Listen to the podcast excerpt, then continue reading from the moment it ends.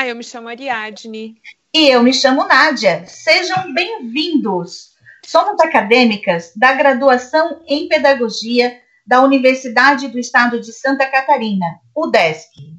E esse é um trabalho integrado da segunda fase, fazendo parte dele também as acadêmicas Amanda, Beatriz, Gleice e Natália.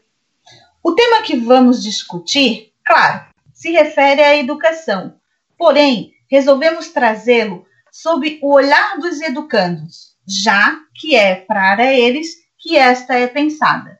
Uma pesquisa feita pelo Observatório Ibero-Americano da Juventude em 2013 mostra que 35% dos educandos entrevistados acham que o conteúdo que eles aprendem na escola não terá utilidade em suas vidas.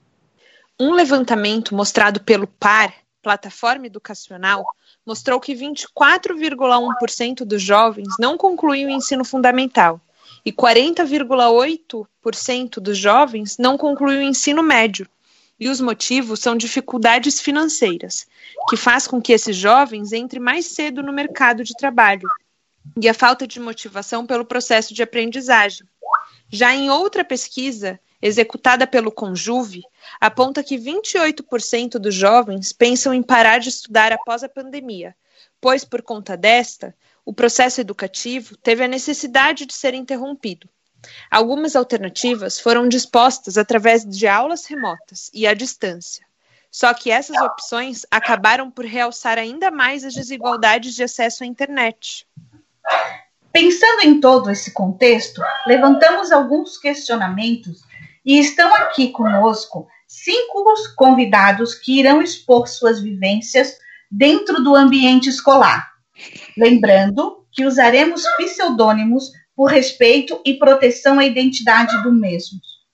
Devemos compreender a vida escolar como um processo de descobertas e que a educação deve instigar a curiosidade e, assim, promover a alegria do pensar desde os anos iniciais.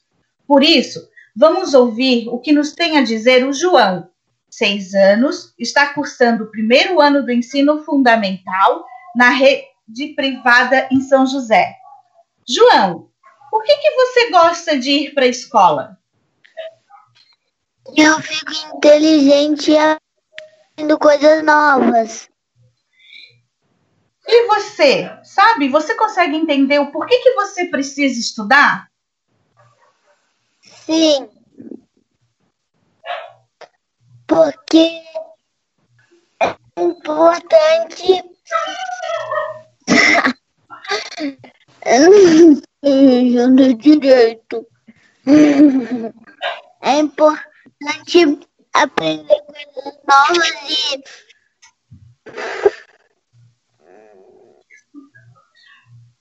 diferentes coisas.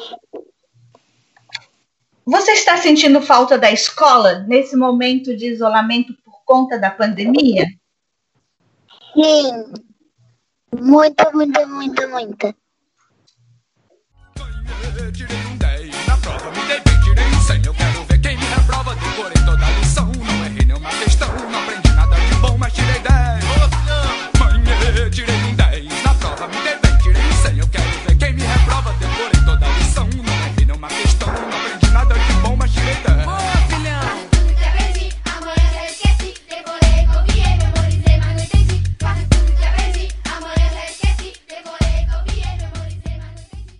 No decorrer dos anos, na visão dos educandos, a escola vai tomando formas menos agradáveis e os nossos alunos vão encontrando desafios que faz com que eles se desanimem e passem a questionar valores até então não percebidos de forma tão marcante. Para falar sobre isso, temos a Emily, 13 anos. Está cursando o oitavo ano do Ensino Fundamental 2 na rede pública municipal de Florianópolis. E o Arthur, 14 anos, que está cursando o oitavo ano do Ensino Fundamental 2 na rede pública municipal de Joinville. Emily, você percebe o ambiente escolar como acolhedor por inteiro? Bom, na verdade, eu não me sinto muito acolhida no ambiente escolar, porque eu sinto que é uma disputa constante e que lá dentro o que eu vivo, o que eu passo, o que eu penso, não vale absolutamente nada. Eu tô lá só para aprender o que eles acham que é importante e voltar para casa. E ainda tenho que seguir regras e, e tratar o professor como se fosse a autoridade máxima e não como se fosse alguém que está só ali para me ajudar e para me ensinar. Na verdade, é, o professor influencia muito, porque eu, eu sinto como se eu fosse submissa a ele, submissa à instituição em si. Porque eu não posso fazer nada sem ter a permissão de alguém. E se eu fizer, eu levo o bilhete, brigam comigo, me, me suspendem. E eu não acho que isso seja nem um pouco acolhedor, você viver sob a pressão de ter que sempre ter alguém te julgando e falando que é certo ou errado, ou o que é importante ou não. Como você entende que uma pessoa possa, pode ser avaliada e validado por uma nota? Que um educando vai valer 10 e um vai valer 4? Eu não acho isso nem um pouco ético, porque eu não concordo que você possa julgar o quanto uma pessoa vale pelo conhecimento, entre aspas, de uma determinada coisa, sabe? Não é porque eu tirei zero em uma prova que eu sou um ser humano zero sabe? E quando você julga as pessoas por notas, é literalmente isso que você está tentando dizer para elas. Eu acho que vale muito mais uma conversa, sentar e perguntar o que está acontecendo, qual é a parte que você não entendeu, o que eu posso fazer para te ajudar, e não simplesmente descartar aquela pessoa, sabe? Se você não está na rua e olhando para as pessoas e dizendo o quanto elas valem, se elas valem zero, valem cinco, valem quatro, valem dez então, eu também não acho que seja ético fazer isso no ambiente escolar. Não é só porque nós somos é, educandos que nós não sabemos nada. E você pode simplesmente dizer o quanto eu valho. Eu, valho. eu tenho outras, outros valores, sabe? Eu posso não saber matemática, mas eu posso saber desenhar, dançar, pintar. Eu posso saber fazer outras coisas. E isso não, não me define como um ser humano zero ou um ser humano 10. E durante esse período de pandemia, você está sentindo falta da escola? Você tem vontade de voltar? Você está preocupada em voltar? Na verdade, não. Eu tenho gostado muito desse tempo porque eu gosto muito de aprender, na verdade. E esse tempo me permite pesquisar e aprender coisas que eu realmente gosto e que eu realmente acho importante e interessante. Porque eu sou uma pessoa que gosta de aprender, eu sou muito curiosa. Mas o jeito que que a escola tenta me ensinar não me parece nada convidativo. E eu não gosto que ela me obrigue a ver coisas, a aprender coisas que eu não gosto. Então eu tenho aproveitado esse tempo para ver videoaulas sobre coisas que eu gosto, ler e aprender por mim, por mim mesma, pesquisar e pesquisar sobre coisas que eu realmente gosto. E eu não sinto nem um pouco de falta da escola. Eu realmente não, não tenho vontade de voltar. Eu sei que eu vou ter que voltar, né? Porque eu tenho que concluir meu ensino. Mas se fosse uma escolha, eu escolheria não voltar. Ou até que esse ano fosse cancelado e que começássemos no próximo ano. Para você, qual a diferença entre gostar de aprender e frequentar o ambiente escolar? Eu acho que é uma coisa que teoricamente andam juntas, é, às vezes, que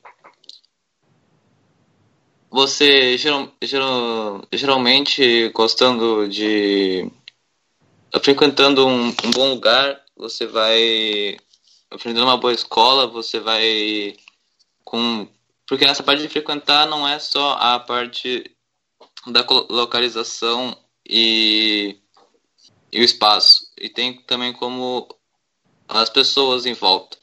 Eu acho que isso influencia no gostar de, eh, no gostar de, em gostar de estudar, porque você estando em um, um lugar acolhedor, um lugar acolhedor, em um lugar bom, você vai vai começando a se dispor mais a ter o a ganha, é, receber o que aquele aquele ambiente te dá. Você Oi. entende e aceita todas as disciplinas que são ofertadas dentro do ensino de base como essenciais para a construção e aproveitamento para a sua vida? Bom, eu acho como matéria aqui na minha no meu aqui na minha na minha escola aqui em Joinville onde eu estudo temos nove matérias enquanto outras têm oito outras têm têm outras em matéria eu e meu nono minha nona matéria é ensino religioso que como objetivo é transformar o aluno em um aluno em uma pessoa melhor é o que dizem. E eu acho que como matéria, eu acho que é uma são coisas que essas que tem eu aceito, eu acho que são importantes. História, português, matemática, é uma coisa que a gente vai levar para a vida. Mas eu também é, acharia muito melhor se tivessem é, outras, é, tivessem a mais, como como sociologia desde o ensino fundamental, como aprender, como aprender a fazer a pessoa aprender a conviver numa sociedade. É, dentre esses conteúdos como política e também educação sexual também é uma parte que que a gente vai levar para a vida toda, né? É mais a parte de política, porque é uma parte é, política é uma coisa que a gente vai é, teoricamente vai vai ter que é, conviver para o resto das nossas vidas e a educação sexual também, porque é uma coisa que a gente vai cedo ou tarde, dependendo da pessoa também, mas a gente vai ter que usar esse, esse essa educação para a nossa vida. Tá. E diante da, da pandemia, você está empolgado com o ensino que dessa maneira remota que está sendo oferecido dentro das limitações dos docentes?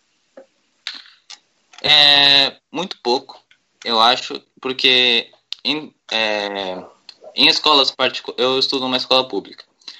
Em escolas particulares, é, os alunos, é, por terem mais financiamento e terem é, possibilidade de, de pagar a quantia necessária, geralmente todos têm algum dispositivo dispositivo eletrônico para assistir aulas online, como videoaulas com professores em, em é, videoaulas não, fazer tipo um, uma chamada e ter uma aula online. Mas aqui na minha escola, como é pública, a gente apenas recebe documentos em PDF para que a gente apenas leia e responda o nosso caderno e tire foto. E quem não tem esse benefício da internet ou dispositivo móvel, ou dispositivo eletrônico, aliás, é, apenas eles recebem a atividade, a, a folha da atividade, alguns exercícios, e na escola e levam para casa e terminam e entregam de novo. É uma coisa. E como eu tenho um dispositivo eletrônico, eu vejo, é, eu baixo o arquivo PDF e leio e respondo. Eu acho que é uma forma monótona, mesmo que por enquanto eu acho que no- na visão da escola estão fazendo o que podem, eu acho. Gente, é, podem ter pessoas com outras ideias, mas é o que por enquanto na visão da escola eu acho que é o que eles conseguem até agora. E mas é monótono, entediante e tira bastante a motivação do estudo. Vou outra saída, mas o ideal é que a escola me prepare pra vida, discutindo e ensinando os problemas atuais e não me dando as mesmas aulas que eles deram pros meus pais, com matérias das quais eles não lembram mais nada. E quando eu tiro 10 é sempre a mesma palhaçada. Mãe, eu tirei 10 na prova.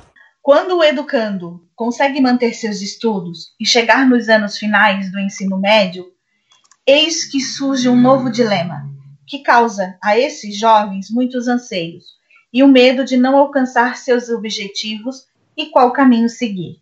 Sobre essa insegurança que toma conta dos jovens, ouviremos Lucas, 17 anos, terceiro ano do ensino médio, da rede pública estadual. Lucas, você, como aluno do terceiro ano do ensino médio, percebendo que está encerrando, quais os seus medos e suas perspectivas após a conclusão? Então, o meu, o meu medo é não conseguir atingir meus objetivos e, e as minhas perspectivas são fazer uma faculdade, é, alcançar meus objetivos e conseguir entrar para o mercado de trabalho. Você se sente pressionado, quer seja pela sua família ou pela sociedade, em ter que já decidir pela sua vida profissional? Sim, eu me sinto muito pressionado, principalmente pela minha família, por não conseguir atingir os objetivos e também é, não alcançar né, as metas impostas por todos. Que todos acreditam que uma pessoa tem que fazer uma faculdade, se formar e conseguir um mercado de trabalho, alcançar o mercado de trabalho. E esse é meu medo, não conseguir alcançar. Hoje, em tempo de pandemia, como é que você se vê dentro dessa situação em que se faz necessário o isolamento? E diante de tantas instabilidades, como é que você vê a conciliação e a execução de todo o estudo? Então, eu acho, no meu ponto de vista, eu acho uma coisa muito largada. Eu acho que eles simplesmente eles é, têm uma plataforma que a gente usa para fazer as atividades. Eles simplesmente colocam as atividades lá. A gente faz, entrega para eles. Muitas vezes nem retorno temos. A gente depende muito deles para muitas coisas que a gente não recebe suporte nenhum, nenhum, a gente não recebe nenhum suporte. E quando a gente precisa de ajuda, professor muitas vezes se nega a ajudar, Com, mas eles não conseguem entender que é uma obrigação, é um dever deles tentar ajudar a gente, mas eles acham que não é, não é preciso. E é isso. E, infelizmente, alguns desses educandos, por mais que se esforcem, não conseguem concluir os estudos dentro das instituições regulares e, por isso, buscam por outras alternativas, de ainda assim concluir seus estudos, pois entendem a importância do mesmo. Para nos relatar como foi sua experiência, vamos ouvir Elisa, 21 anos. Fez seu ensino fundamental 1 na rede privada em São Paulo, capital, e estudou do sexto ano do ensino fundamental 2 até o segundo ano do ensino médio na rede privada em Florianópolis. Depois, concluiu o ensino médio através do Enseja. O que no ensino regular te fez querer desistir de frequentar a escola? Na verdade, o que me fez é, desistir da escola foi muitos fatores, mas um deles foi a, uma comparação que, querendo ou não, a grande maioria dos professores fazem, que é comparar os alunos, tipo, dar uma, dar uma atenção maior para um aluno que sempre vai bem, que sempre tira 10, que sempre é o, o nerdzinho perfeito, e dar atenção sempre para ele, e para uma pessoa que tem mais dificuldade, que eu era essa pessoa, né? Sempre tive dificuldade em estudar, em me focar, é, e os professores acabavam me meio que deixando de lado. Acho que é isso, na verdade. Tá. É, quais as mudanças que você gostaria que houvesse no ensino para que tivesse continuado a frequentar a escola? Eu acho que o método de ensino, por mais bizarro que seja, o método de ensino. Porque é uma coisa que me agoniava muito, que me deixava muito. Parecia que me deixava sem ar. Estar na escola me deixava sufocada, me deixava. Parecia que eu estava numa prisão. Eu chegava lá, eu tinha que ficar dentro de uma sala, eu tinha que ficar sentada, uma, sentada numa cadeira, eu não podia me mexer. Só para eu ter uma nota no final de cada bimestre, de cada semestre, enfim. É, e eu acho que o que mudaria o método e não ser essa coisa monótona, essa coisa chata. Porque eu sempre fui uma aluna que sempre aprendi na prática, sempre aprendi com é, com vídeo. A minha mãe, por exemplo, ela sempre me explicou as coisas quando eu era menor de um jeito mais informal, de um jeito mais divertido. E eu sempre acabei me dando melhor nesse jeito de ensino. Tendo em vista a situação atual do mundo, você acredita que a pandemia irá refletir nos alunos, levando em conta que esse ano não haverá a prova do Enseja? Eu não sei dizer se a pandemia vai refletir ou não nos educandos, mas eu acredito que sim. Para saber, né? A gente só vai saber depois no final de tudo, porque tudo isso que a gente está vivendo, querendo ou não, é um cenário muito inédito, que ninguém nunca viveu e nem imaginava a proporção de tudo isso que ia tomar, que ia ficar dessa maneira. É, mas eu acho que todos os envolvidos dessa área, tanto os professores, alunos, eles vão ver que, o, que esse jeito de fazer mais prova presencial, é, tanto que o Enseja que eu fiz foi presencial e às vezes nem tem necessidade de ser assim, né? É, vão ver que não, não precisa mais desse jeito, porque a gente está vivendo numa era de tecnologia e vai acontecer tudo virtual, tudo virtualmente, né? Mas eu acho que pode sim afetar para algumas pessoas, porque como o Enseja muitas das pessoas fazem para ter, para ter a, a. Esqueci o nome, a. Como é que chama? A, o diploma, para ter o diploma. Então, a maioria desse, de, dos estudantes, das pessoas que fazem o Enseja, elas estão ali para ter um diploma. E a partir desse diploma, conseguirem um, um emprego, uma carteira assinada, e disso terem um sustento para a família, é, terem um sustento para si próprio, né? Ao longo do semestre, temos tido a oportunidade de ter contato com grandes pensadores da educação. E através de suas obras, podemos perceber o quão difícil é concretizar a educação idealizada por eles. Há muito que já se pensava numa educação com carisma, empatia, democrática, laica, com total liberdade de pensar e experimentar, que visava o aluno como protagonista de sua história, despertando a autonomia, cultura crítica, cidadania e a importância da educação para o fortalecimento da sociedade. Porém, após ouvir essas vozes que, de certa forma, hoje representam a maioria dos nossos educandos, fica evidente que precisamos repensar o espaço escolar para os tempos modernos e propor soluções para problemas atuais. De forma alguma queremos cercear a importância da escola, mas não podemos deixar de questionar.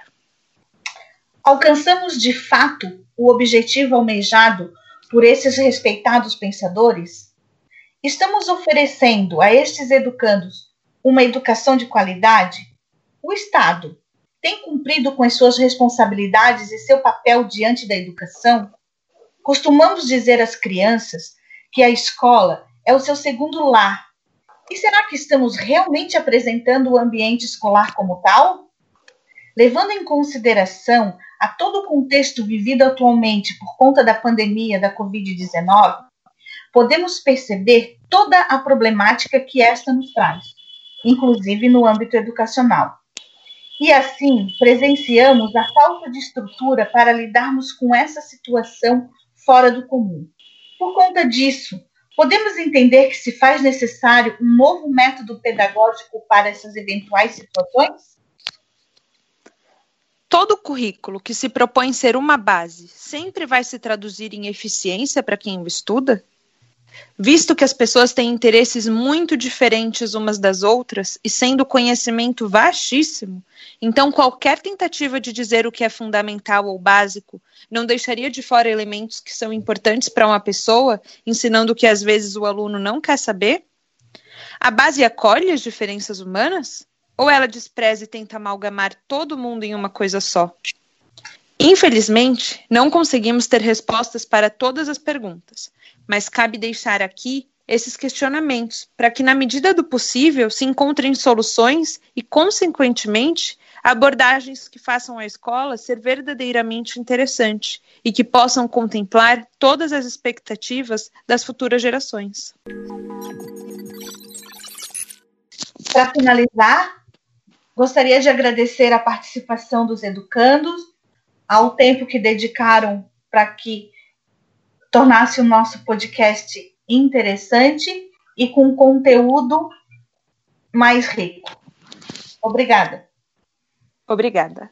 Decorei toda a lição, não errei nenhuma questão. Não aprendi nada de bom, mas tirei 10. Encarem as crianças com mais seriedade, pois na escola é onde formamos nossa personalidade. Vocês tratam a educação como um negócio, onde a ganância, a exploração e a indiferença são os sócios. Quem devia lucrar só é prejudicado. Assim vocês vão criar uma geração de revoltados. Tá tudo errado e eu já tô de saco cheio. Agora me dá minha bola e deixa embora pro recreio. Juquinha, é tá falando demais. Assim eu vou ter que te deixar sem recreio. Mas é só verdade, pessoa. Eu sei, mas colabora. Senão eu perco meu emprego.